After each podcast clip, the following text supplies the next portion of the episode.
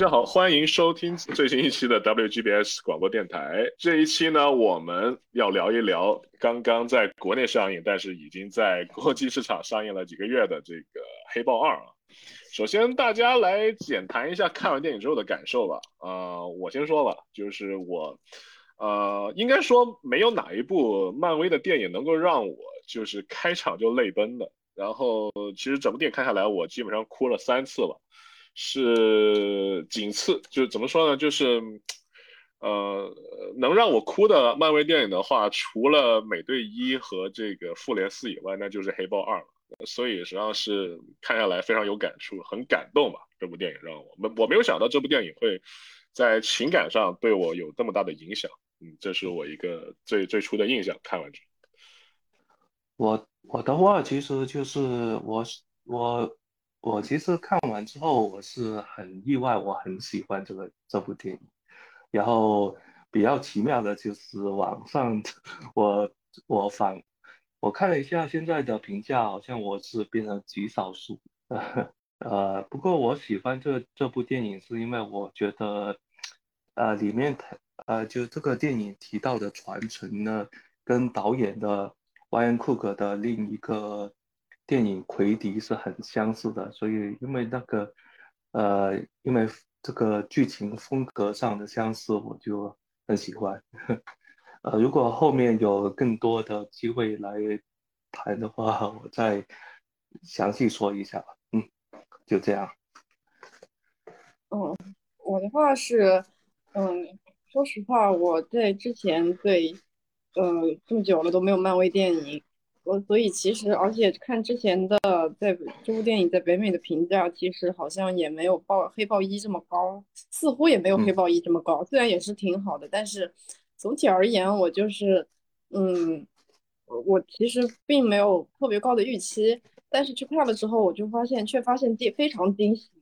从头到尾几乎没有让我特别失望。或者特别看了，或者特别头晕，或者看了想扶额的这种片段，尤其是中间有好几段，看得我鸡皮疙瘩都起来了，就是觉得非常非常惊嗯，所以嗯，整体而言，我还我个人就是特非常喜欢这部电影的。呃，毫不夸，我我觉得不夸张的说，它是最近三年国内的院线片里我最喜欢的一部了。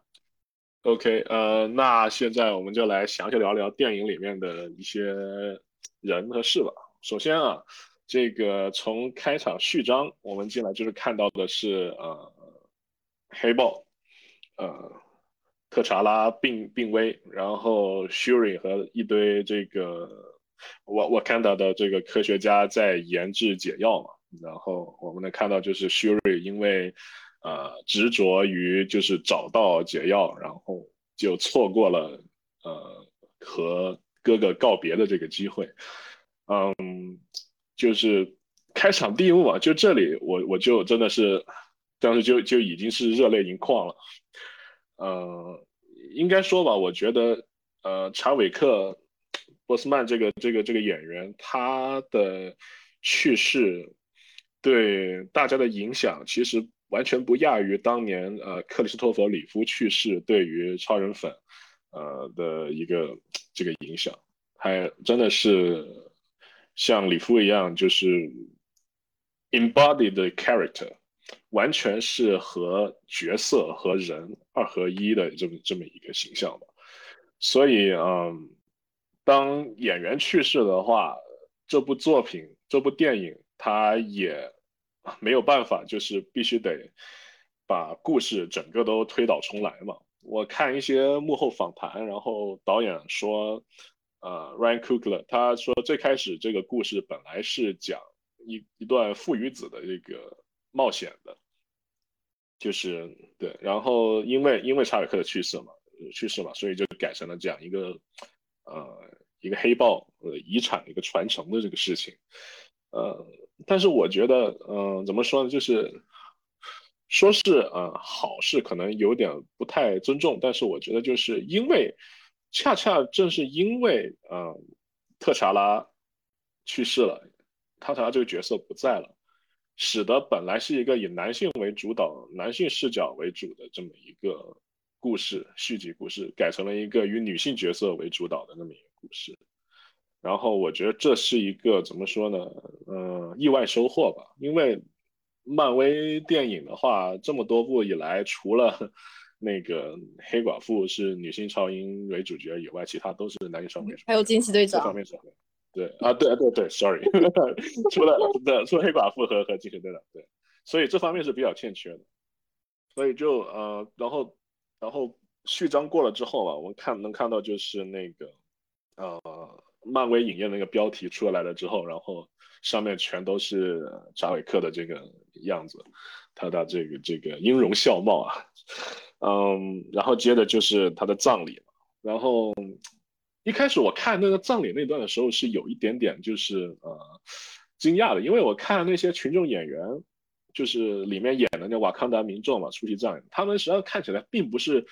特别的悲伤，然后反倒是有些是面带笑容的。我我想可能是因为那里故事里虚构的那种习俗可能不同吧，或者类似于中国的这种喜丧，是吧？就是看起来反倒如果不是因为知道情节，你或者是看到有抬棺抬棺材的人，你可能看不出来这是这是一场葬礼，就有点意思。它这里面的这些艺术风格上的选择，呃，本来就是那个非非洲部落那边的。呃，葬礼本来就是有点跟我们，呃，怎么说好呢？我们这种东亚这边的，呃，做白事有点不太一样。他们比较倾向于葬礼也是一个，呃，怎么说啊？一个伟大的盛会吧，也可以这样说吧，就是把把亲人送到另一个，呃，幸福呃另一个世界，这种也是一种。呃，也也算是一种盛会吧，就，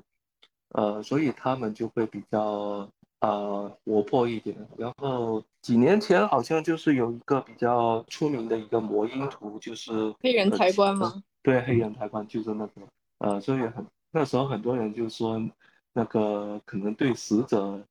呃不太不太尊重什么的，但是 人家习俗就是这样，比较与众不同的丧葬文化。独特的丧葬文化。对，嗯，我觉得这一点可能也和就是这个片子的那种非洲未来主义的风格有一点点关系吧。就是，嗯，大家都知道瓦坎达是一个科技非常先进的国家，它的科技科学技术可以说在漫威宇宙里面是整个地球上最先进的之一，至少是之一吧。然后。呃，然后即使如此，他们还保留了很多非洲原始部落的那些习俗，并且把这些习俗和他们的科技有机的融合到了一起，嗯并且把这些习俗、这些信仰，包括这些对神灵的这些尊敬，以及那些仪式感的那些东西，有机的有机的融合到了他们的科技科学技术里。我觉得这是这也是这部电影的，就是或或者说是黑豹电影、黑豹两部电影的一贯以来的这样的一个风格吧。就是包括他这个葬礼场景也是这样的，我们可以感受到他们这边，呃呃，嗯，他们他们那边的人似乎似乎就是觉得自己是与是与自己的神明同在的这种感觉，嗯，你可以说作为一个高科技的国家，居然拿着居然拿着矛，呃呃呃，居然拿着就是匕首和矛，呃，去匕首和长呃长枪这种冷兵器在那边斗，你可能会觉得他特别。特别的有那种违和感，但是，嗯，恰恰呃，但是这恰恰就是那种非洲未来主义的这种风格，它和这种西方主导的那种那种科幻它是不一样的。嗯，就是之前黑豹有一位，其实这哎不是黑豹，是那个呃苏瑞的漫画有一个编剧，呃，他获过获得过雨果奖、星星云奖，也是一个很有名的科幻编剧，呃，很有名的科幻作家。然后，呃，他的名字我，哦，他叫 Nidi Oklafora，他的名字有点，他的名字有点拗口，我不一定读的对啊。就是这样的一位呃呃作家，他在 TED 上演讲的时候就谈过非洲未来主义 （Afrofuture Afrofuturism），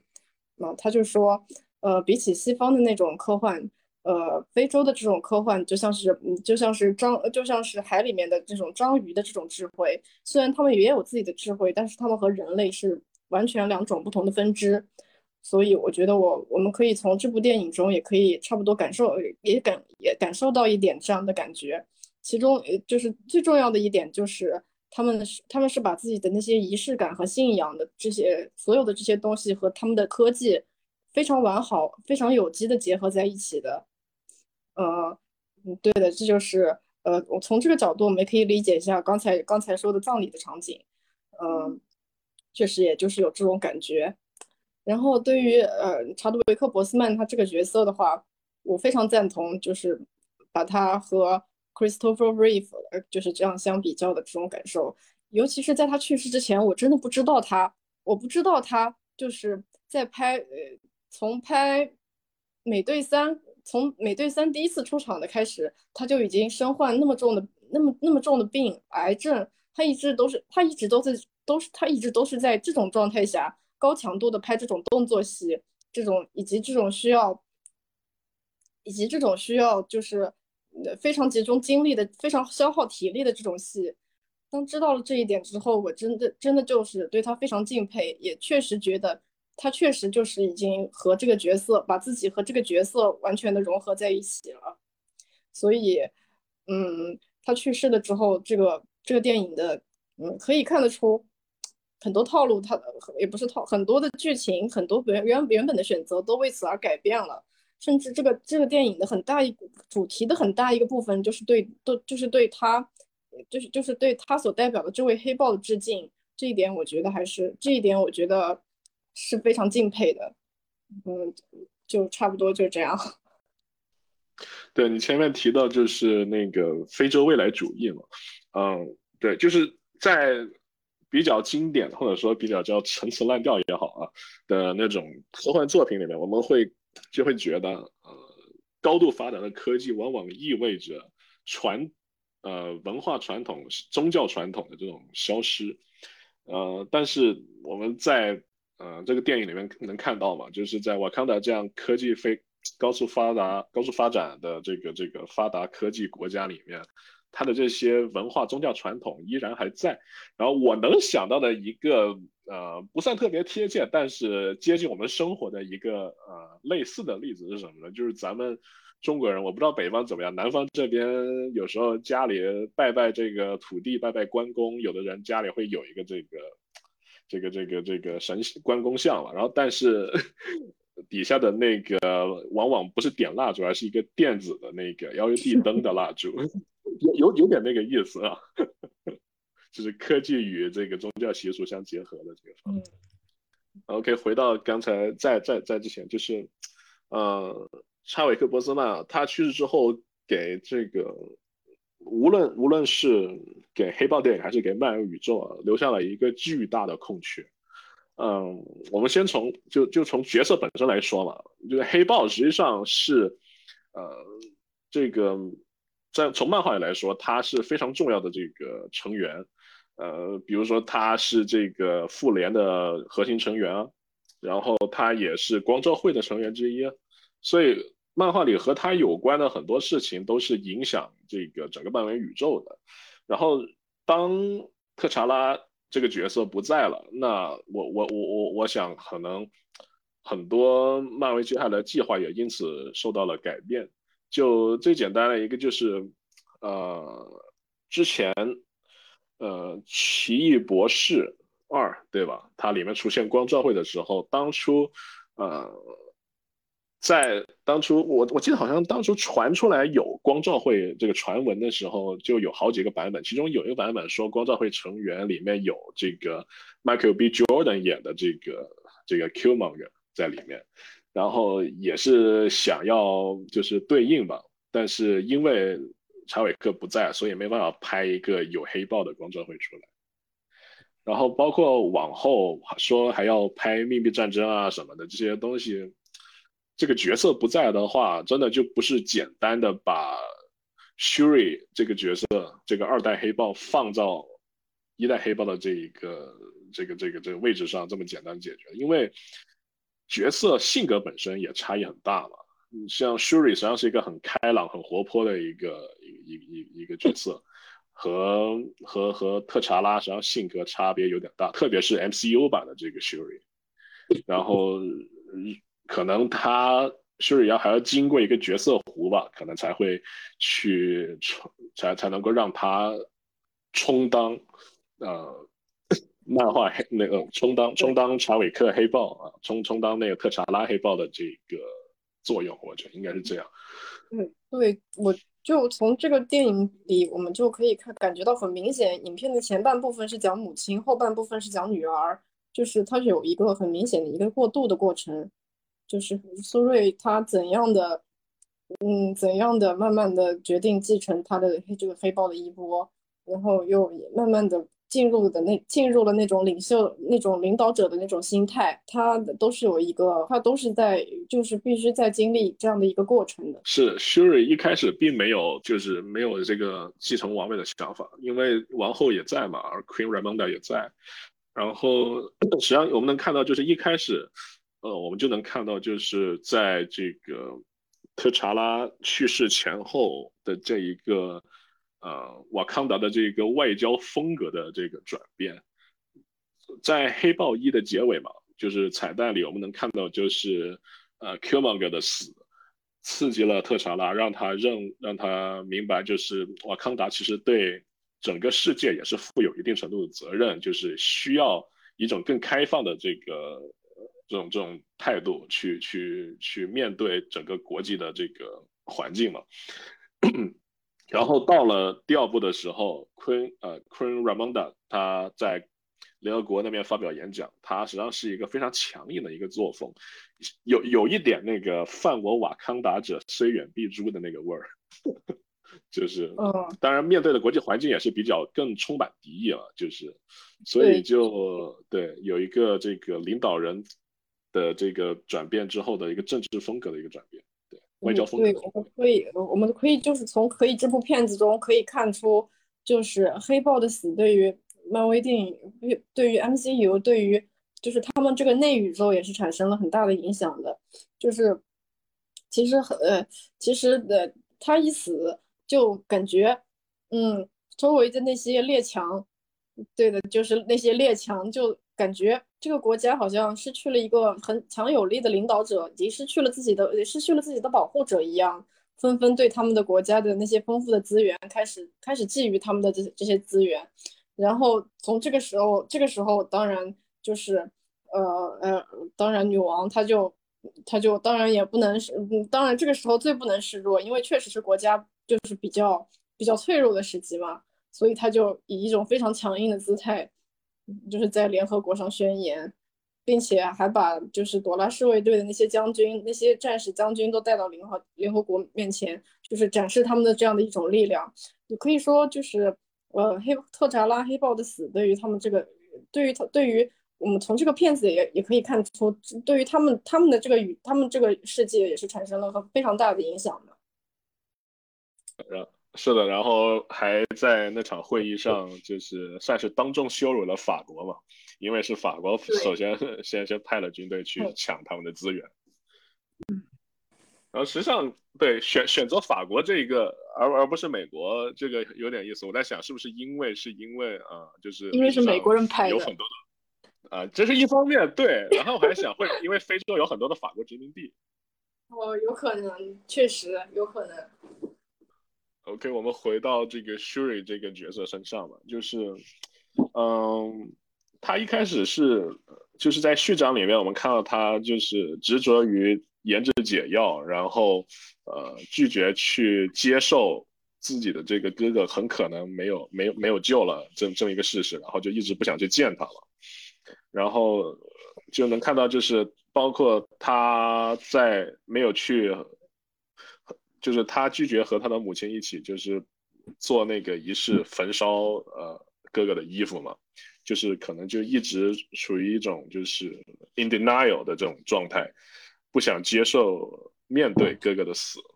然后一直到后面呃，直到这个母亲啊 Queen Ramonda 的这个去世牺牲之后，他才怎么说呢？就是。意识到自己是真正的就是算是孤家寡人了吧，然后他就算是被仇恨和愤怒所驱驱使的，他后面后后半部电影的这些行为，然后就是所以当他研制出那吃研制出人工的那个新型草，然后吃下了新型草的时候，见到的却是呃 Killmonger 这一个设定，我觉得真的是太太精妙了。我我觉得我们我没想到，就是怎么说，就是一方面我们知道肯定是呃因为呃那个谁呃 sorry 呃特查拉呃不在了嘛，查德韦克去世了嘛，所以不可能能再见到他的。但然后用这个方式，然后既让他进到了那个 Ancestor run，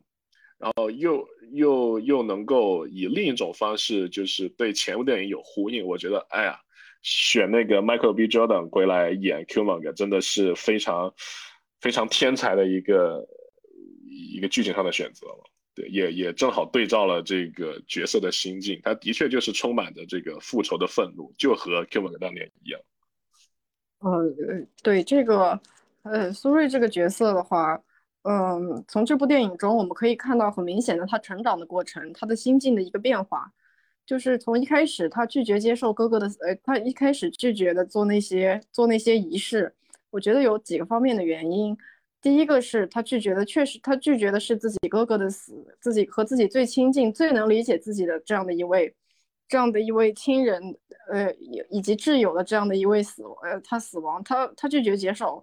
嗯，因为，呃，我们知道，呃，黑豹他确，呃，黑豹苏瑞是科学家，但其实黑豹的，但其实黑豹也是他的那些身上的那些盔甲，其实都是他自己是，包括他的他身上的他的武器，其实都是有他自己的设计在里面的。如果看漫画的话，对这点接知道可能知道的，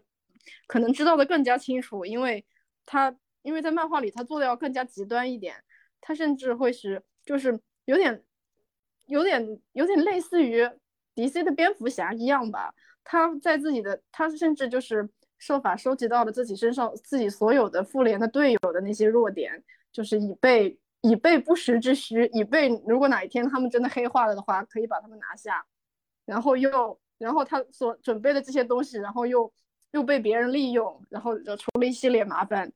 就是他是这样的一个心思非常缜密，并且非常有科学头脑的这样的一位领导者，并且可以说他是是啊，对然后苏瑞又是一个天才科学家，可以说黑豹是世界上少数几个真正理解他的人之一，从可少数几个从从各种方面各种层面都能理解他的人之一，并且也也并且也是他他们互相也是对方最信最为信任的人之一。所以他的死的话，对于苏瑞来说是不能接受的，是很难接受的。应该说，还有另一个方面的话，他在否，我觉得他在否认的其实是自己必须承担这样的一份责任，因为，呃，瓦坎达除了黑，除了特查拉，就是他，就是他这位公主，就是，呃，可以说，可以说，嗯，特查拉死了之后，虽然女王也能，女王也能承担一定的职责，但是迟早，或者说。但是，但是迟早这份责任会落在他的肩头上的。然后他对自己的定位，从第一部电影我们就可以，我们就看得很理，看得很清楚。他对自己的定位是一名科学家，他是一名科研工作者，是个发明家，是个工程师。他不是一个政，他不是一个政治家，不是一个政客，不是一个演，就是会去会去公共会去公众场合露面演讲的这样的一个角色，并且。呃，不仅如此，在 Astro Ancestral Plane 里面见到，呃，见到见到 Killmonger 的时候，也他们说互相也提到了，他其实对于那些传统，他其实嗯，并没有那么在意那些传统，因为他相他就是一个相信科学的这样的一个，他就他对自己的定位就是一个科学家，是一个唯唯物主义者，当然是他们这个世界里的唯物主义者，这并不相信，这这并不代表他不相信那些神灵，只是。他他相对而言，那些东西对他而言没那么重要，因为对他而言，用自己的双手去建造、去去创造那些科技，去创造、去找到事情的解决办法，对他来说才是最才是才是更重要的。所以说，黑豹刚死的时候，可以说他他不愿意，他也他不愿意面对的也是不仅是自己自己最亲近、最信任的人的死亡，也是那份责任。呃，那我然后。呃，直到呃，直到他的母亲也去世了之后，他被迫承担起了这些责任，因为王室只剩他了嘛，也没有别人了，他被迫承担起了这份责任，所以他才才迫使他去在很短的时间内去思考这些所有的这些问题，我我现在应该怎么做，我我应该以怎什么样的对态度对待我的敌人，对待立刻在就是马上要来敲我们我们家门的这些敌人。所以说，嗯，所以说这在这个时候，他既他他不仅是愤怒，更有一种着急的感觉，并且呃。见到 Q 芒哥的这里，还有一点是我呃仔细是我思考之后想到的，因为呃在 MCU 里的呃亚特兰蒂斯虽然已经已经不是亚特兰蒂斯了，它叫塔洛坎，然后他他的塔洛坎呃里面的那些民众，他不是土生土长一直长在海底的那些那些那些那些那些居民，他是从呃好像是从南美吧，是南美吧。没记错吧？呃，他是从南美那边，南美，南美是的。对他本来是他们本来是南美的原住民，然后被因为殖民，因为殖民者的来临而被迫迁徙到被迫迁移到海底的，所以说这就给了他们一种他们的身份一种非常一种一种非常微妙的感觉。他们在海那我的态度就是在海底获得了力力力量之后，我躲不住了，那我就要立，那我立刻就要反攻。你们当那当年当年我们当年我的我我们的国土是是被殖民的，那么我们有了力量之后，我就要我我就要立刻攻击回去。这在这一点上，他的心境其实是和 Q Monger 有一点点相似的。然后我觉得苏瑞的话，然后苏瑞这个苏瑞的话，他本来作为一个科学家，他他是不关心这些政治的事情的，这些事事情可以说是他哥哥的领域，不是他的领域。然后但是。在被绑架到塔，在被绑到塔罗坎，并且并且欣赏了，并并且跟纳摩有了一个比较深入的交谈之后，我觉得他对于他的心态也有了，并且遭受了这么多，嗯，并且我觉得他对于他的他的心态其实有是有了一定的了解了。这个在这个时候，他他可以见到了 Q 芒格，选择了 Q 芒格，可以说确实是一个。既出乎意料又在情理之中的一个非常好的这样的一个设定，就是不仅反映了他的愤怒，更反映了他对就是他对他的眼，他就是一种有一种眼界打开了，有种理解了那些作为被殖民者的那些心态的这样的一种感觉，然后这样也为他之后成为一个就是他作为领导做他作为一个领导者的更加就更进一步的那些路也做了一些铺垫。呃，就是这样，我觉得确实就是，嗯，确实就是这样一个非常精妙的是设定。那一段也是我在这部片子里最喜欢的一段，最惊喜、最喜欢的一段。好，就这样。对你前面提到嘛，就是呃，Shuri 他实际上不是一个呃特别遵守传统的一个人，然后这也体现在一些其他细节，比如说他给那个。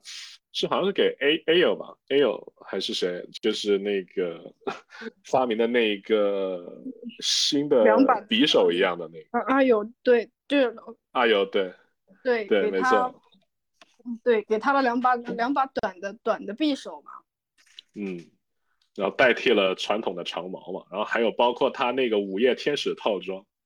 是啊，也是就是传统的这个呃突击队他们是不不不穿那种。铠甲的是那种软的那种那种软甲，而不是硬甲。对对，这种这个地方其实午夜天使的套装其实也是对漫画的一个致敬，因为漫画里好像马坎达的保护者确实是有这套装扮的，很像，几乎就是一样。天使午夜天使套装盔甲那个眼睛的部分其实。包括头啊，我我其实我看到之后，第一反应是想到《X 战警》里面那个那个 Danger，那个那个微镜式，哦，确实有点像。对，嗯，然后我们来聊聊这个 Queen Ramonda，就是电影前半部分的主心骨，也是这个 演技最好的那一位了，应该说，嗯，呃，Angela Bassett，呃，他。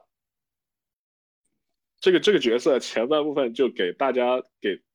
感受到，就是他实实际上在儿子去世之后的时刻处于一种非常紧张、非常焦虑的一个状态，就是所以就各种活动都不让 Shuri 去，然后有一点危险都不想让他去，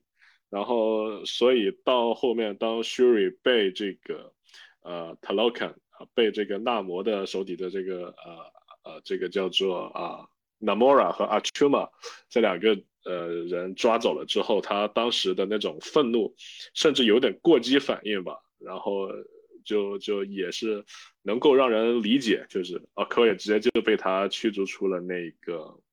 呃队伍嘛。对，是的，是的。对，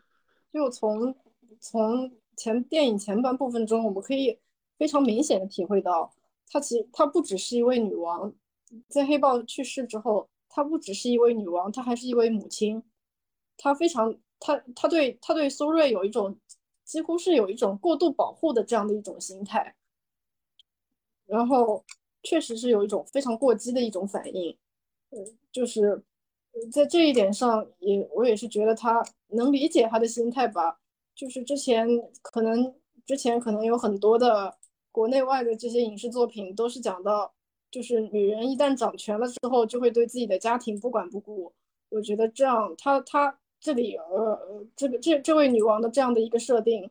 呃或者说呃或者说女人即使当了王，她也只顾家庭，所以不不不就是不谈国事。我觉得我觉得这这这这部片子里的这个设定，可以说对于这一点上处理的就非常好。她不仅是女王，也是一位母亲。我记得我在看呃预告片的时候，当时里面就有那那他那句台词了：“I am the queen of the most of of the most powerful country in the world, and my entire family is gone.” Entire family is gone。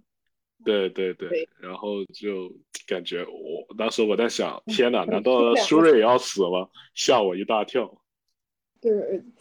就是那句那句话就是。在预告片里也出现了这句话嘛，确实有一种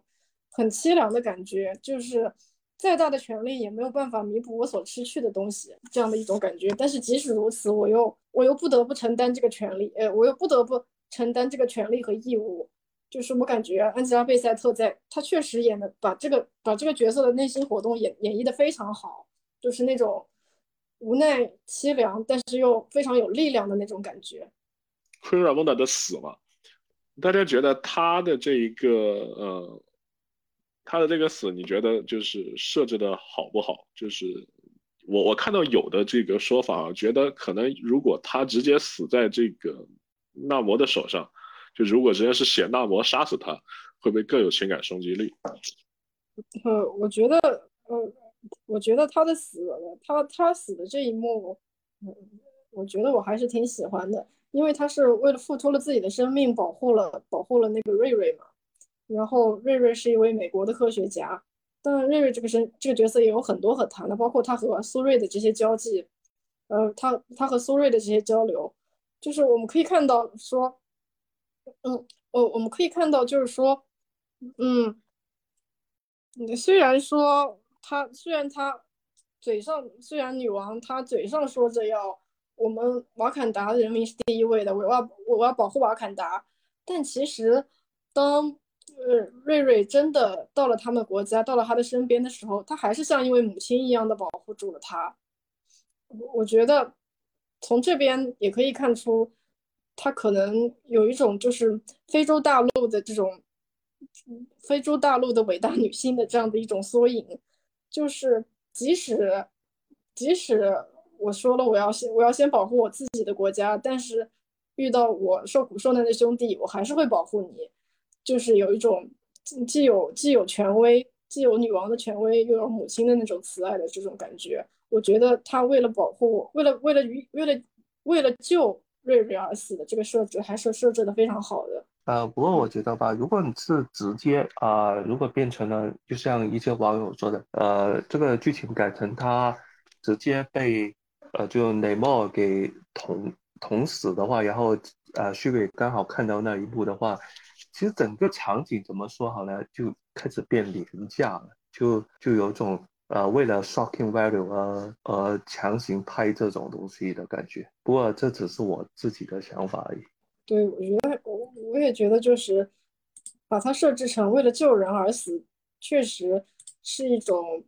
更加合理的选择吧。对，如果如果呃是像电影里面这样子，瑞瑞是实际上他就肯定就认为自己是欠了这个 Ramonda 一条命嘛，对吧？所以就会让瑞瑞跟跟 Shuri 跟瓦康达这边联系会更紧密一点。就是情感上更紧密一些。然后我发现有一个细节，就是当时看我我我也只看了一次这个电影，就是当时注意到一个细节，就是当时呃 Talokan 呃的军队呃来来水淹瓦康达的时候，那个 Queen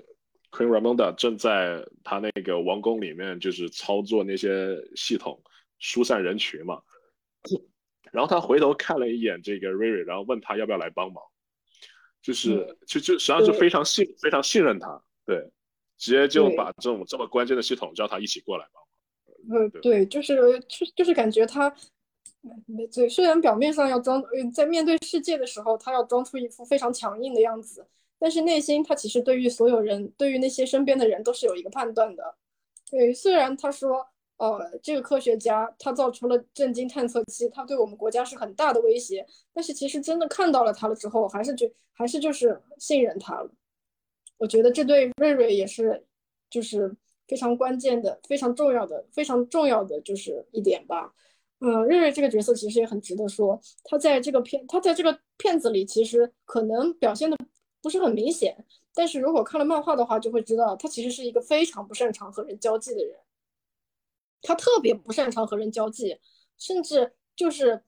甚至一度就是退学了那个 MIT 麻省理工。他是他甚至就是他是一个麻省理工的退学生，原因就是他没有办法和那些老师和同学相处。嗯，然后包括他和包括他在，嗯呃他在漫威宇宙里就是。加入他后来包包括认识了冠军小队，包括认识了不认识了苏瑞，包括他在认识这这他在认识这些人之前，其实都没有什么，其实几乎没有朋友，因为就是编剧的，就是呃编剧他他编剧他他他他的个人刊的编剧叫呃不是呃除了就是一开始创造他的本迪斯是本迪斯吧，应该是吧。就后后我后面可以核实一下，就是除了他的创造者之外，他后面一位对他产生了非常大影响的编剧叫伊夫尤因 （Eve L. Ewing）。呃呃，就是他就是说他对此的理解就是，因为呃瑞瑞他从小就他从小的智商非常高，所有是是所以世界上的很多东西对他来说都很简单，所以他就从呃所以他就不明白世界，他就不明白为什么别人会。为什么别人会不知道这些对他来说轻而对他来说轻而易举、显而易见的东西？所以他就很不擅长和，尤其是和同类人交往。然后，但是所以从这个层面上的话，他就和苏瑞能交流，能交流的非常好，因为他们俩智商相当，都是天才科学家，终于找到了一个能理解他的人，并且由于他的这样的这样的一种才华，他也受到了一些打压。就是从这个片子里也可以看出来，他明明有制造出呃让 CIA 直接拿过去用的震惊探测器的能力，可是他学校的老师，他学校的那些教授依然是不认可他的。然后在在这个时候，在一个陌生的异国他乡，在这一个满在一个满是黑人的国度，在世界在这样的一个强大的强大的第一世界的国家，能有能受到这样的一位女王的这样的一位这样的一种信任，我觉得对他来说应该是。对他的内心应该是一种非常大的鼓励，非常大的感激。所以从这个角度上，就是 Ramonda 对于在这部片子里对 Riri 的意义还是非常大的。从从电我我不我不了解漫画里的 Riri 啊，所以但是从电影来看，可能就根本就没就把他的性格给改了，就不像是一个呃，就是怎么说不不擅长与人沟通的这么一个内向的人。然后你看他开头直接就是。帮人家写作业，然后那个就像是在校园里混得非常游刃有余的老油条。对，确确实就是呃，确实就是呃，对这个这个修改也是可以理解的。但是呃，同要同时要理解，他作为智商这样高的这么一个高智商的这样一个这样的一个科学家，他其实他可以真可以说真正能理解他的人其实还是很少的。对，就是他和我看他和 Sherry 的相处嘛，也有一点那种见到知己的感觉。这这让他和苏瑞的友谊显得难能可贵。瑞瑞他在片中照盔甲的时候给了一个特写，就是把一块钢板中间就是然后呃切割出了一个这个心形的这个图案嘛，那个但是这个在盔甲上哪里有体现？我看的时候没注意到，那个图案是在胸口吗？还是在哪？我我都没没发现。我 我也没注意到，反正应该是就是为了表现他钢铁之心的呃 Iron Heart 这样的一个这个身份吧啊这个称号啊。对这个称号。他接下来是有个人剧集还是一部电影来着？对，好像是剧集，好像是剧集。哦，嗯，其实这个角色也是挺有潜力的一个角色吧。我觉得其实一开始，一开始我看到这些预告片的时候，看到他的戏份，其实并没有抱太多的太大的期待。但是看了这个电影之后，我觉得还是很喜欢的。他对他他把包括修改的地方，他把他改的性格没那么讨人厌了。确实就是。虽然就是他的漫画里的性格可以理解，但确实不太讨人喜欢。就是他，就是他是真的，漫画里他是非常，他非常不擅长和人沟通，不擅长说话的这样的一个人嘛。经常会说了两，他就是感觉说跟他说每句话都像吵架一样，就是感觉他时时刻刻都在怼你。但是这部片子里把这一点去掉了，就是把他让他变得更加更加。就是让他变得更加，就是可以说，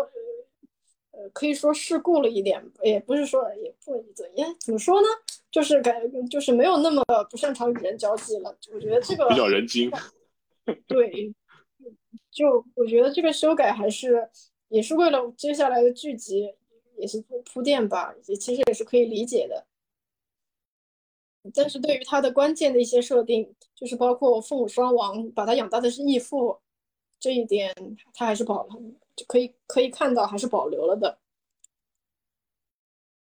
父母双亡吧，反正把他养大的是义父。嗯，哎，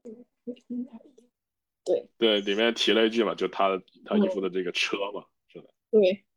嗯，我我看电影里面就是呃，Riri 和这，sorry 呃，Shuri 和这个呃呃，可以去招募这个。不能说招募吧，去找这个瑞瑞的时候，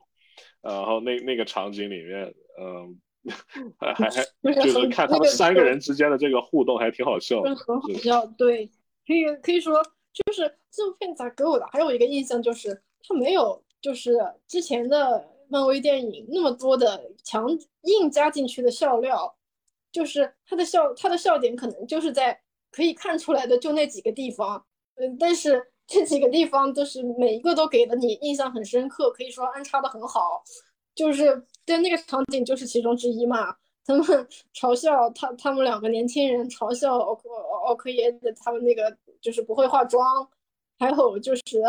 在水底下，那么对苏瑞说：“哎呀，你不行的，你这样的话会粉身碎骨的啊。”但是没事，我们有那个潜水服啊。大概就是就是这种感觉，就是这么几个笑。这么几个笑点，可以说，可以说就是从这个方面讲，就是这个片子里对于他们的，就是这个对于他的风格吧，这个片子的风格还是把握的比较好的，既有笑点，然后又没有就是让笑点淹没了这个片子的意义。是的，就起到调节这个影片的这个节奏的作用因为前面是很前面非常沉重，然后到了这个环节，然后稍微轻松了一点。然后再没有一直加笑点，导致后面的这个情感打折扣，是。对。奥科亚这个角色，他也也是就是在这一部里面真的是啊，太受委屈了，挺惨的。对。嗯，是的。然后呃，就是我我我我很喜欢他里面几个，因为好像好几个有几处笑点都是他贡献的嘛，就包括就是他。嘲笑这个呃，Shuri 的那个衣服的名字，当时问 Shuri 那个衣服叫什么名字，Midnight Angel，他那个哇，一脸好像踩到屎的那个表情，真的 嗯，印象深刻。对，对，就嗯，奥克耶的话，其实我们可以看出，她是一个虽然对王室非常忠心，但是其实是有一点古板的这样的一个女将军，这样的一个这样的一个将军的这样的一个角色。从上一部中，我们也可以看出，就是在 k i l m o n d e r 取取得王位的时候，他带领了朵拉侍卫队站到了王室的这一边，因为他效忠的是王室。所以这部里 也可以看出，就是其实 Ramonda Ramonda 其实对于这一点其实挺耿耿于怀的。对，一直没有原谅他。对，其实就是一直记着，一直记着这一点。啊，果然是要，果然出来会总是要还的，就是这部里有 payback 了，就，嗯，确实他就是他，呃，他的战力当然是他的实力当然是没话说，他他的性格就是可以明显的看出是其实是有那么点古板的，包括他对那个盔甲的态度一样，虽然说到最后还是接受了，嗯，然后如果如果说结合漫画的话，也可以有点也可就是也也可以结合一下漫画吧，就是因为漫画里的话。嗯，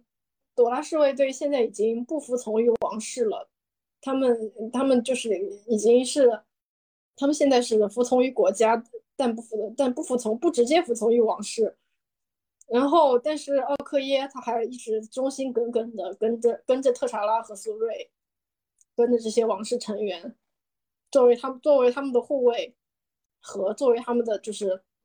参谋吧，应该说。他确实就是这样的一个忠心但又古板的这样的一位将军。嗯，然后呃 o k o r i a 然后除此之外嘛，还有两个这个朵拉侍卫队的这个角色。然后虽然虽然其实戏份并不多了，但是都就是把他们交代了一下嘛。一个是这个阿尤，还有一个就是阿尤的爱人 Aneka。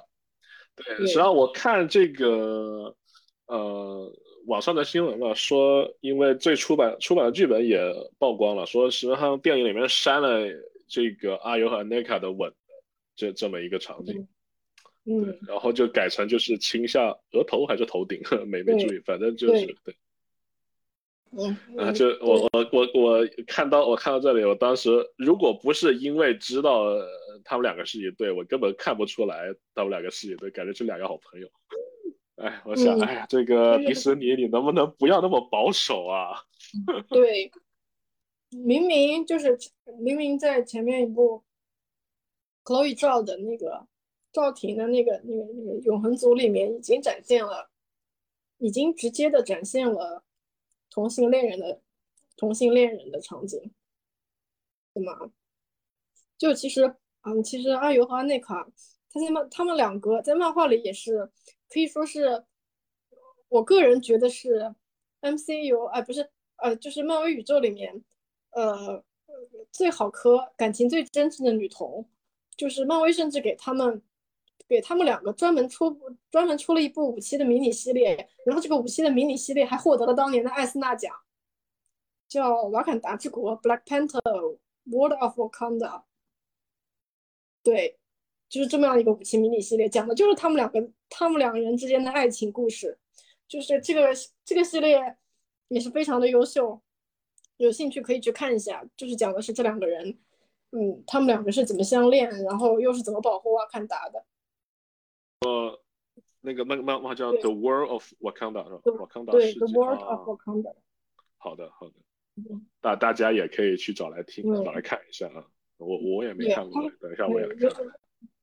对，尤其是他还获得了当年的艾斯大奖，好像是最新新系列吧，还是哪个系列？反正获得了当年的，就是这个一部漫威的一部漫画，一部漫威的超英漫画能获能在这年头能获艾斯纳奖，还是挺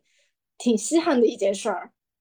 就是是什么时候的漫画呀？这个是嗯，就是几年吧，黑豹一那年好像是黑豹一那两嗯，就是那那那段时间。哦，那那还蛮新的这个作品。对对。哎，我在想，就是哎，连连这一个吻都不肯拍，那漫威到时候拍 X 战警还得搞成什么样啊？真的 有点担心了。对。呃，然后呃，瓦康达这边另外一个这个算是比较呃有戏份的配角吧，就是巴库。上一部里面他是王位的挑战者，然后是一个就是很有性格的一个这个。呃，后面后面成了特查拉的同盟了。然后这一部里面，我我我一开始还担心他会不会又想又想来挑战一次，而且因为在电影上映之前一直有一些传闻嘛，说最后会有两个黑豹，然后一个是他巴库，一个是这个 Shuri。然后幸好啊，电影里面他没有又来捣乱，还是一个。以一个非常支持呃 Shuri 支持这个王室的这么一个成这个这个身份出现，对，甚至是以就是呃就是甚至是以就是苏瑞的一种长谨慎的长辈的这这样的一种形式出现。嗯，对他其实呃我，我们所知道的他在漫画里面的本来的那个本来的漫画里的源头，他是白猿嘛，就是确实是对于瓦坎达来说是一个叛徒。然后，但是之后在这在黑豹一之后，漫威又创造了另外一种，就是另另一个同名同名但是完全不同的角色。然后他确实是特查拉的好战友、好朋友。然后在这部里可以看到，这位这位这位穆巴库，他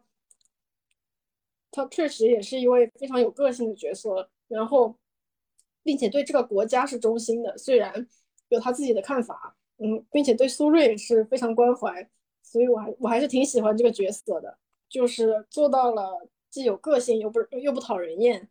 包括最后就是在瀑布的瀑布场景里，我真的以为就是又要就是来就是来就是像黑豹呃黑豹一的开头那样，就是来打一场了。但是最后，但是最后就是他不是出来就说，呃。呃，我我们的黑豹今天不会来了。你们要打，你们要想打就和我打吧。就是那里我也是也是一个笑点，也是让我觉得，对他确实还是我们熟悉的那个木巴库，就是也是很喜欢。哦，原来那个场景是那个意思，我当时都没有，都都一下子没理解，我还以为我在想为什么他说他过来挑战王位，没看清楚。哦，原来是他是代替啊，代代替这个薛瑞来挑来接受挑战者。对，是的。那那那说得通了，那那蛮蛮有意思的。嗯，然后我们就来聊一聊这个反派吧，反派这一边。首先啊，我们就是呃，纳摩，纳摩他就是基本上和漫画很除除了除了这个是，除了有小翅膀，除了在水里能能飞，呃，能在水里面这个。有这些超能力，然后包括说他是变种人以外，基本上就没去没没有任何联系了。对，原创就是包括把，就是从除了名字，呃，小翅膀，还有那个短裤绿绿短裤之外，就是完全 就是嗯，包括就除了形象名字，就是名字和形象有一定的相似性之外，这完全我们可以看出，这完全就是一个原创角色。是一个 P P 原创角色嘛？是的，就是它的起源也是就是南美土南美的原住民，然后它所代表的也是它所代表的其实已经它所代表的虽然也是在水下，但其实和原版原漫画里面所代表的就是那种嗯来自于海底的未知力量的这样的一个意义已经完全不一样了。它所代表的应该就是。我我的理解，他所他代表的就是也是被殖民的，也是那些被殖民，然后呃东躲西藏，然后最终获得，最终也是获得了一定力量的那那一股那那那一支那一股力，就是这样的一批人民，这样的一股力量，一股势力，所以代表的含义也不一样。然后性格，对，尤其是性格，真是。和和漫画里真是差太远了，就是我可以说，其实，呃，其实漫画里的纳摩不是我最喜欢的角色，应该说是我是我比较不喜欢的角色，因为只要看过漫画就就可以知道，你几乎，嗯，对于他非常信任的少数几个人，就是一般是来说是他的战友，嗯也就是就是美国队长。就是美国队长，还有就是他早年清洗组的那些那那少数几个人之外，就是其他的人和他完全没法沟通，他都是一言不发就开打，已经不是一言不合就开打了，完全就是一言不发就开打。然后，并且他和你的每说一句话，他他说的每一句话都像吵架。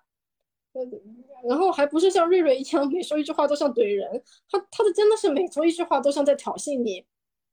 都像在吵架。所以其实，在漫画里，我是一个不太，他是一个我不怎么喜欢的角色。但是这款纳摩也太温柔了，就是真的温柔的完全没有纳摩的样子。他居然还会和苏瑞讲道理，还带他参观海底世界，非常有耐心，真的。对，这简直了！天呐！居然有这么温柔的纳摩，我真是有一种活久见的感觉。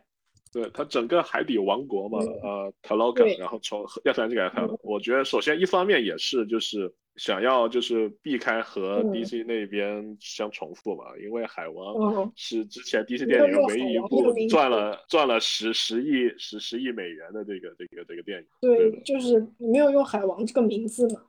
然后呃，然后就是他，然后我我觉得这这也是非常好的一件事情，就是你亚特兰蒂斯实际上是一个一个很很抽象的一个概念，就是对对于这个这么一个文明的一个想象嘛。但是如果你把它基于一个有了在电影里面这个改动之后，是基于这个南美的那种阿兹特克文明那种感觉嘛，嗯，对，然后对，然后就有了一个现实基础，然后实际上这也有助于他们在视觉这这个国家，然后包括这一群人在视觉上的表现，就是也特别有特点，就能够和，因为因为你看这两两方势力嘛，呃，瓦康达嗯这边是有这个非洲大陆这一边非洲文化的基础，然后它的视觉设计，包括它里面的语言，然后习俗都是很有这种非洲的这种风味的，然后如果你对上的是一个虚构的这一个呃对，呃文明的话，可能就会就显得有点这个疲对而且疲软了。但是如果你这样电影整体感也不一样受就特别立体生动。对对对而且立而且意义也不一样了。就是我我们可以看到，在这部里，它所代表的南美其实也是被殖民者，也是受到了殖民主义侵害的这样的一个这样的一个这样的一个国家。然后，如果如果像漫画里面一样，代表的是，呃，深海的深海的怪事，深海的嗯，该怎么说呢？深海的那来自深海的怪异力量。那这样的话，这部片子里的很多的那些情节可能都站不住脚。呃，我来呃，我来综合一下那个，缓和一下这个气氛。就是呃我我想吐槽一件事，就是这个纳摩，就是啊、片里面他他有一至少就是呃和塔洛肯就是会会做那个部落的手势嘛，就是上面一只手，下面一只手。啊、我其实一直想吐槽这个，是因为呃我不知道你们有没有看看《七龙珠》啊？就是他那龟手势真的很对，就真的很像龟派气功。我每次看到他想做，他要做那个动作，我就一直觉得他在发波。OK，呃，就这个呃，像那个那个什么，就是有没有演员采访或者什么幕后说了这个手势有什么含义？哦，我查到了一个，就是他有很多呃，有很多那个阿兹台克的那个传统壁画、传统画画作里面，它里面那些人，他摆出就是摆出了这么一个类似于发龟派气功的这个标志，哦这么一个动哦，作。对，对，也是和也是和阿斯特克文明相关的。是的，是的。对，好，那就懂了。就是也是和瓦坎达呃瓦坎达永恒的那个手势对应吧，他们也要有个手势，表示是同样古老的两两股文明、两股文化。对，然后就是电影里面这样子设定了这个塔劳坎这个国家的这个文化背景起源嘛，然后所以就导致就这部作品里面他们两个产生冲突的时候，实际上是两个呃怎么说呢，就是其实有点像，就是前面也提到，就是和第一部实际上是有点像，就是曾经的受害者，然后他们的这一个想要复仇，但是实际上是被这个呃。被被被阻止嘛。但是有一点就是我我它并不是两个受害者之间的这一个争斗，因为瓦康达它在历史上是没有受到过这种侵犯的，对它实际上是作为一个主权国家这样子一直存在的，所以实际上呃在第一部里面嘛，实际上当时瓦康达人是。特别是就是包括以这个特查拉为代表的，包括特查拉的父亲，对吧？为代表，嗯他们是没法去理解，就是作为呃，非裔美国人作为这个呃殖被殖民者的后代，然后的这种受到这种歧视，受到这种这种心态，对，对，没没有办法去理解。然后，所以实际上这一部里面实际上也有一点点，但是没有往这方面去做了。对，对，就嗯，黑豹一他讲的，他很明显，他讲的是美国黑人与非洲黑人的关系，就是本来的本来这个片子要拍的时候，大家都以为他应该讲的全部都是非洲黑人，应该是这样，应该是就是为全世界的黑人证明的这样的一部这样这这么样的这样一部片子。你看，我们非洲人也是可以美丽、优雅、欢乐，就是富有生命、富有生机活力。我们其实是这样的一个民族，但是这一点却却因为 Eric Killmonger 这样的他这这样的一个角色出现而改变了。他所代表的是美国黑人，甚至甚至一开头，不知道你们还记不记得，一开头他就是在加州奥克兰。加州奥克兰那是什那是啥地方？那是黑豹党的发源地，就是可能就是性质类似于我们中国人的延安或者井冈山。就是这样的一个革命源头、革命圣地的这样的一个形象，就是在这边出生的，呃，在在这边出生的，呃，Eric Monger，就是小的时候在奥克兰的天空中看到了瓦坎达飞瓦坎达飞船的这样这么样的一个划过，就是有一种巨大的落差感，呃，就是呃，就是他所代表的美国黑人内心充满了愤怒，内心充满了那种愤怒与不甘。所有的痛苦都凝都凝聚在他的一言一行当中，呃，然后，呃，并且他的，但是同时他的身份又非常复杂。他虽然是他是非裔美国人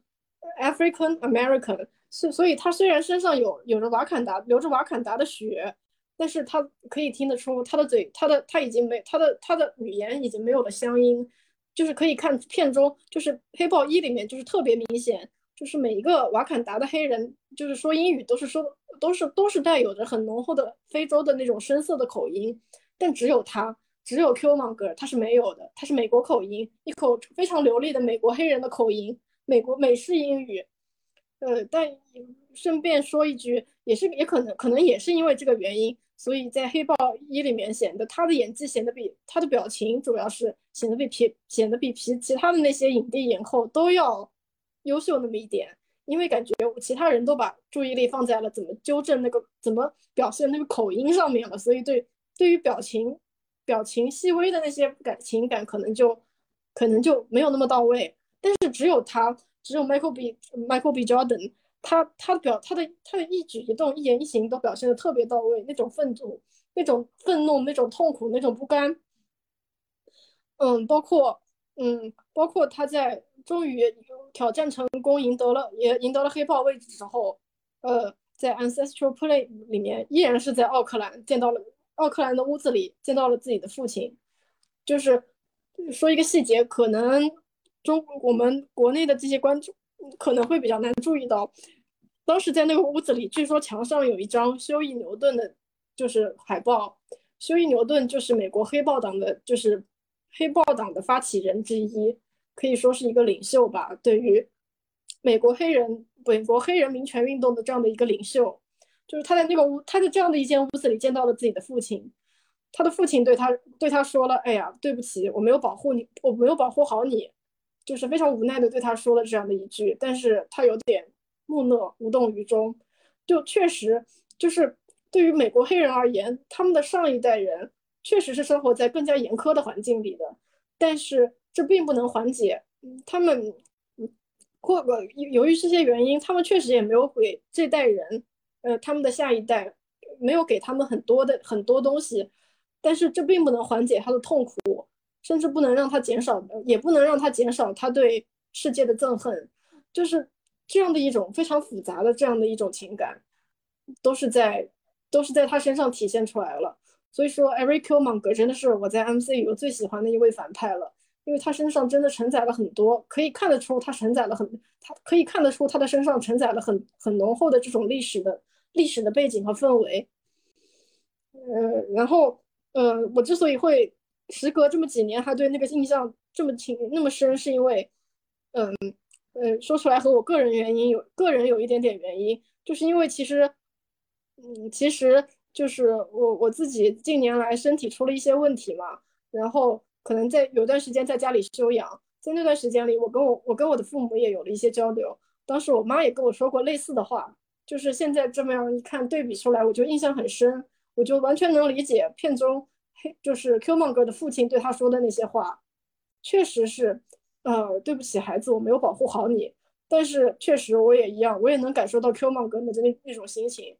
呃，我确实我在理智上能理解你当时所做的选择。但是情感上，这并不能消解我的丝毫愤怒，嗯，也不能呃有丝毫愤怒和丝毫痛苦，所以 Q 蒙格他就是带着这样的一种复杂的情感，获得了瓦坎达的王位，也想通过瓦坎达的先进的科技手段去解放全全世界的那些他的受苦受难的兄弟。当然，这些东西是没有办法被瓦坎达人所理解的，因为他们并没有受到过殖民，并且他们心底里其实没有把没有把科蒙格当成自己的兄弟姐妹，所以这也造这这也就注定了注定造成了科蒙格最后的那些悲剧的那些悲剧的最后结局。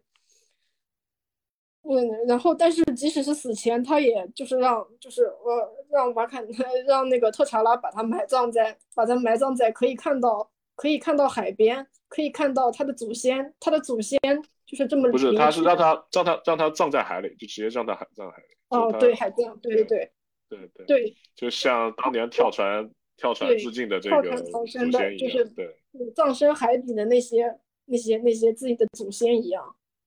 Because death was better than bondage。对，对的。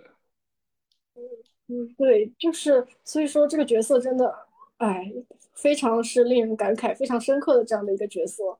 然后到了这部里的，到了这部里面的话，那么所代表的塔罗坎人可能就是有一种，嗯，他所就是有就是有了一种更加泛殖民化的这样的一种含义，因为被殖民的不只有非洲人。就是确南美也是被殖民的对象嘛，然后他们甚至是因为了躲避殖民，甚至直接是逃到了海里，完全抛弃了自己原先的生活。但是这样依然没有能避，依然没有避免自己的家乡受到殖民主义的侵害。所以可以说，嗯，这个民族，那摩所代表的塔洛坎这个民族，内心也是有，就是对于，对于一种。对于列强的这样一种憎恨，甚至他们把这种憎恨发展成了对于整个 surface world，surface world 就是对于整个陆地世界的这样的一个憎恨，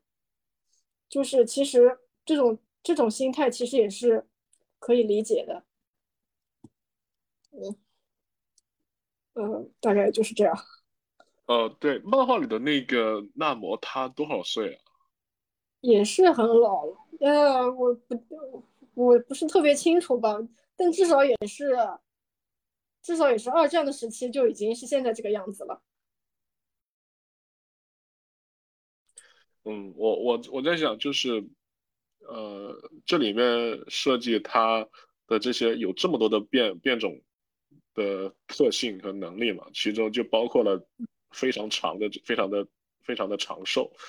我在想，这实际上是是不是在给将来？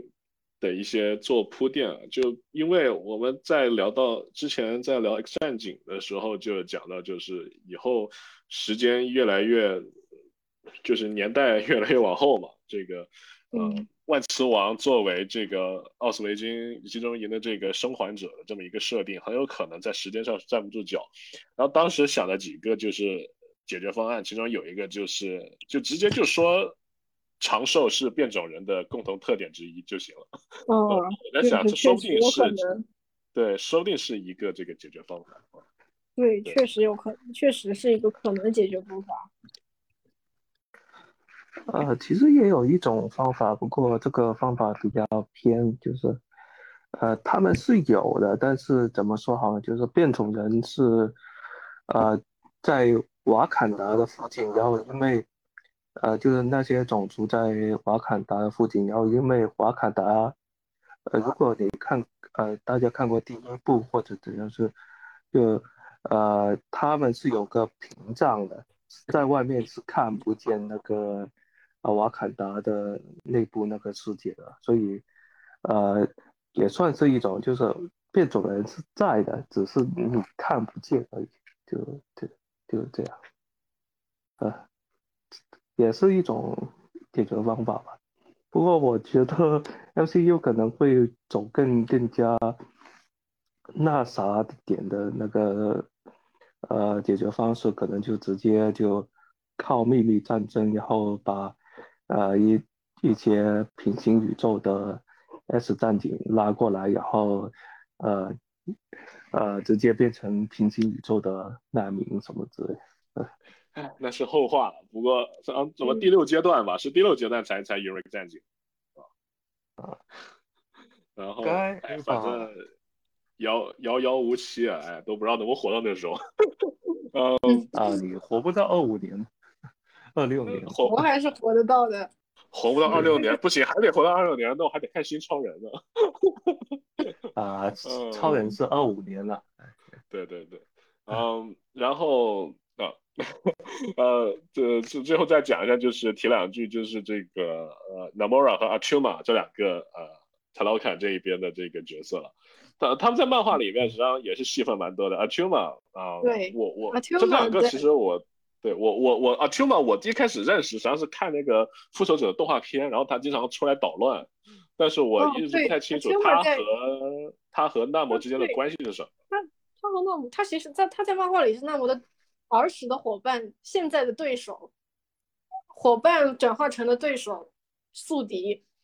敌人，反派，这是他的标签。所以其实，在看这部片子里的时候，就是他确实也很强嘛，包括和他和那个 o k o y 就是对峙的，在桥上对对打的那段，可以看出他确实很强。然后，其实我就一直在期待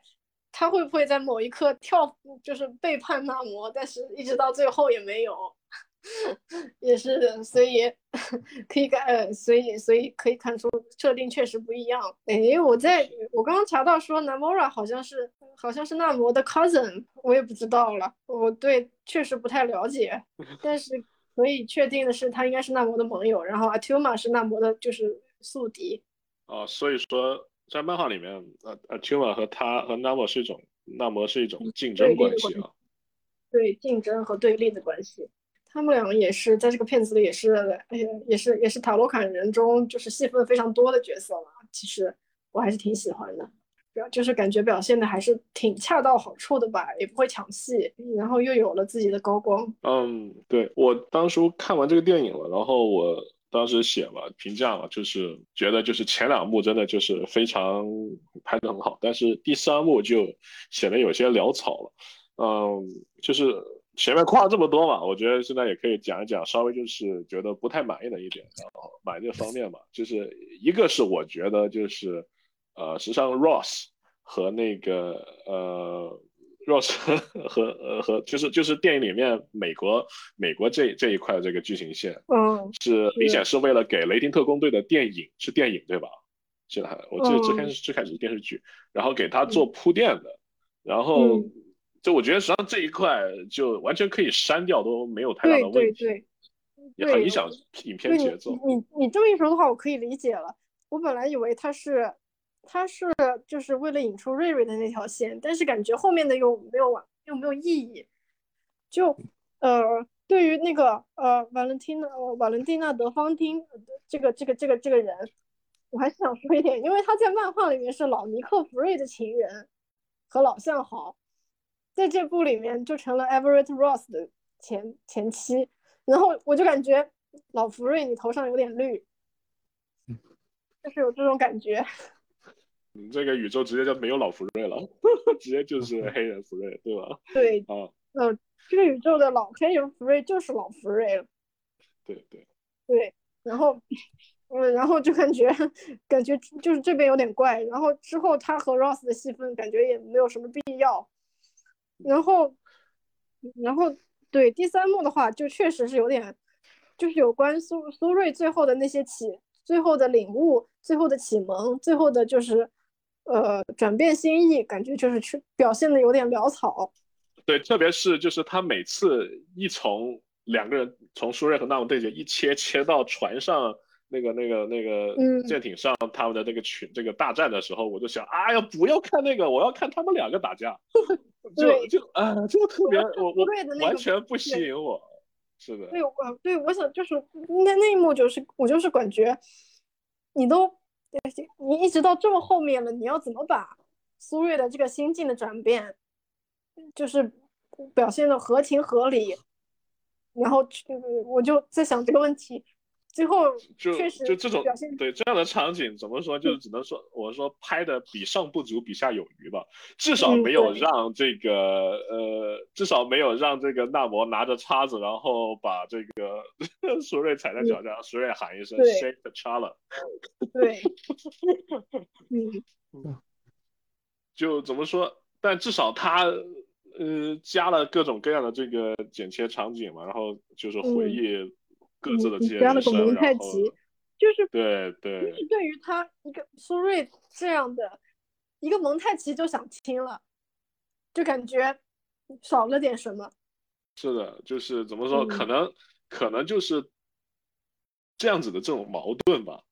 并不是能够嗯通过一个顿悟来解决的。对，不过他其实就是想说，就是在那一刻，朱瑞知道，就是他认识到，就是杀了纳摩是其实是于事无补的，这个行为实际上是想呼呼，我觉得应该是想呼应前呃美队三里面黑豹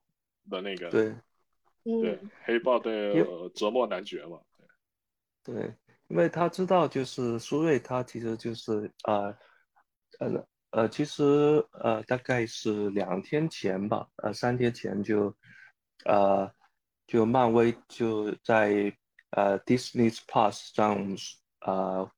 放出了那个纪录片，然后关于这一段他们的剧组的解说是，就是在那一刻，就是苏瑞就认识到，就是呃。呃，他哥哥肯定是不会去杀纳摩的，然后同样就是他母亲也不会希望自己去做到那一步，就在那一刻他就呃肯定会呃就放手的，就是那一段。然后但是就怎么说好呢？就是想法是好的，就是落实有点粗糙，就没那么好吧。就这样，只能说是遗憾吧。其实我在想，就是如果最后他们两个的那个和解能够拍的，就是更像《美队三》里面的那个场景的话，会可能会更有意义一点。就是怎么说，就是因为他这个电影是讲传承嘛，然后，然后你你如果最后拍到就是让舒瑞做出一个和 T'Challa 这么像的这一个举动，就更能够呼应传承这么一个主题。至少当然，这种是属于是细这个矛盾，我觉得 一个蒙太奇是解决不了的。然后 我觉得最最好笑的就是打完之后没事人一样就坐着飞机，然后两个人就回，然后接着，呃然后然然后纳摩也完全没有这这个个打败仗的样子，没有打败仗的样子，然后就宣布大家停手，然后大家直接就结盟了。对嗯对，就大喊这瓦康达万岁，大喊这个塔劳卡万岁，很嗯，奇怪。嗯，对，就是真的特别仓促那一幕。对。然后包括后续嘛，就是这个纳摩尔质疑纳摩的决定嘛，然后纳摩他说的想他是盼着就是到时候美国就是陆地各国去来进攻这个瓦坎达的时候，他们嗯这个瓦坎达被迫会朝他向他们求援嘛，然后这个啊，反正可能是想要写的他更阴险一点，像像个坏人，但是我觉得这一点还是 有点欠缺。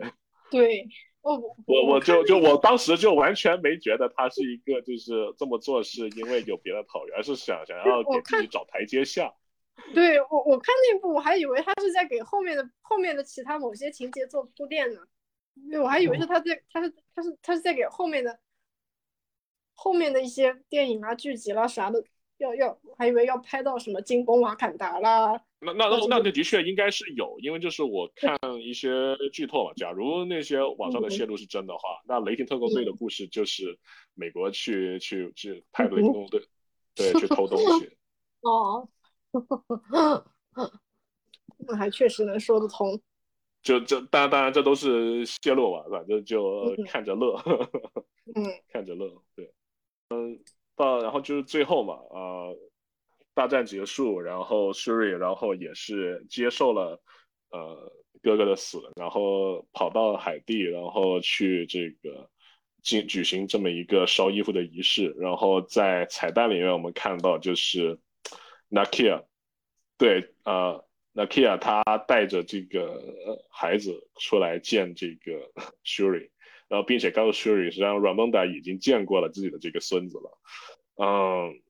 啊，他他呃他他他的这个 T'Challa 的儿子嘛，他的海地名字叫 t o s h a n t 呃，然后瓦康达名字也叫特查拉。然后怎么说这个角色的出现吧？一方面，我我我觉得可能是是一种妥协或者说解决方案吧。应该说就是，呃，我我我猜他会不会漫威会想着让这个等这个小特查拉这个角色长大之后，让他当黑豹，然后就 充当于充当漫画里的黑豹的这么一个身份。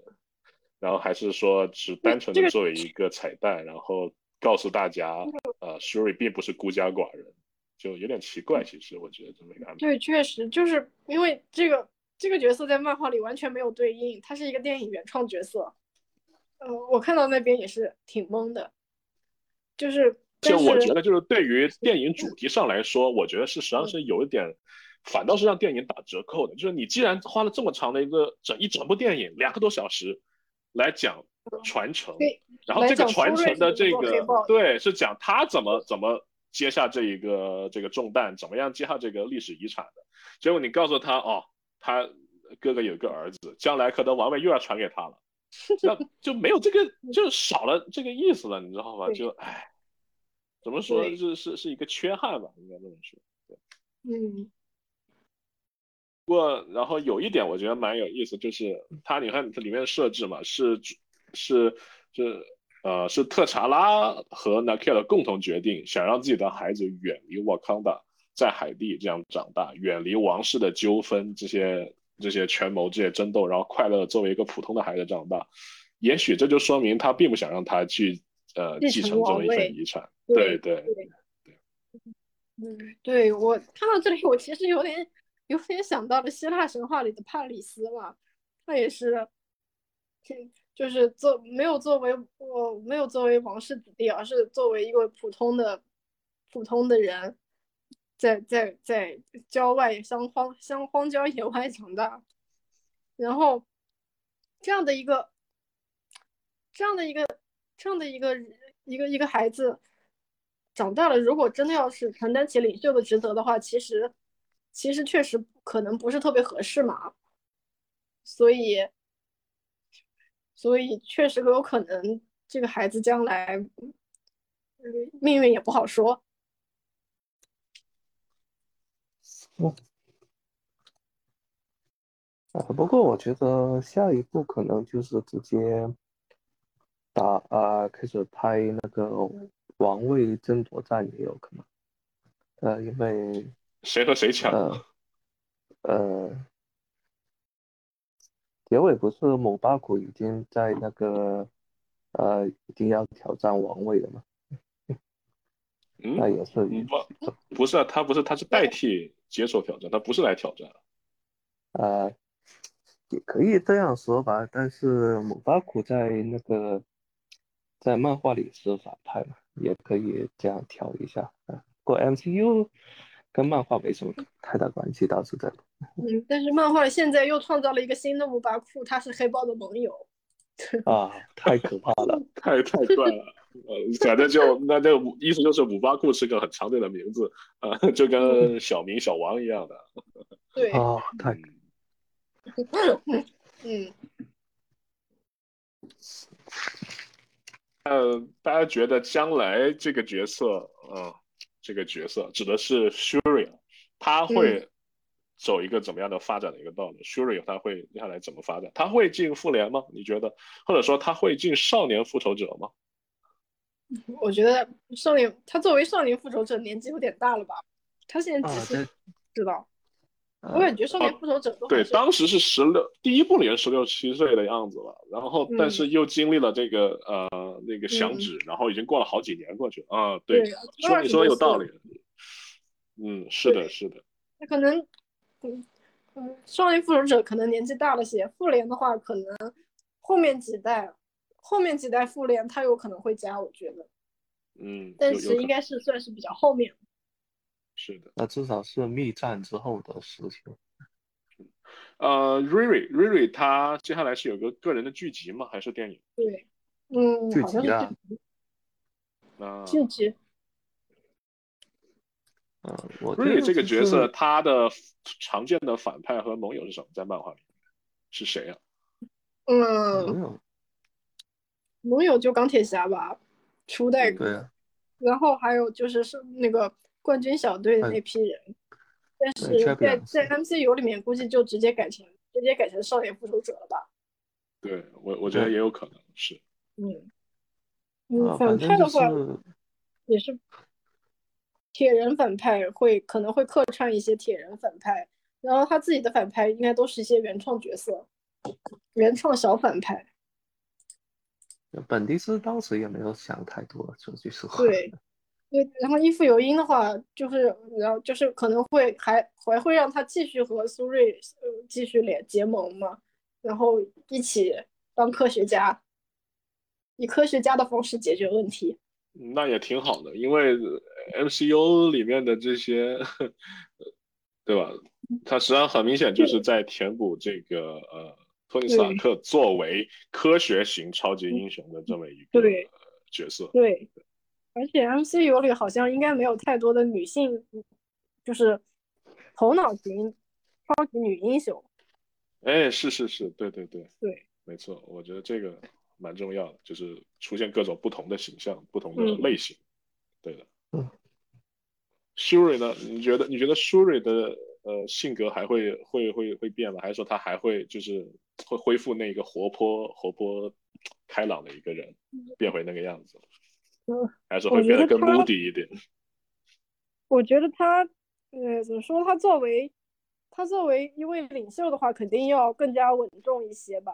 但是他同时身上还有科学家的那些特质，嗯，并且同时他又这么年轻，所以的话肯定也不会不会和至少不会和特查拉那么阴，有点阴险的感觉吧。不会变成蝙蝠侠。嗯，OK，那嗯还有什么要补充的吗？嗯，应该没有了，我我这边应该就这些了。那咱们这期节嗯目聊黑豹也就差不多了。Cash 还有什么要说的吗？啊，没有啊，呃，那下次应该就下周吧，就蚁人三的时候再聊。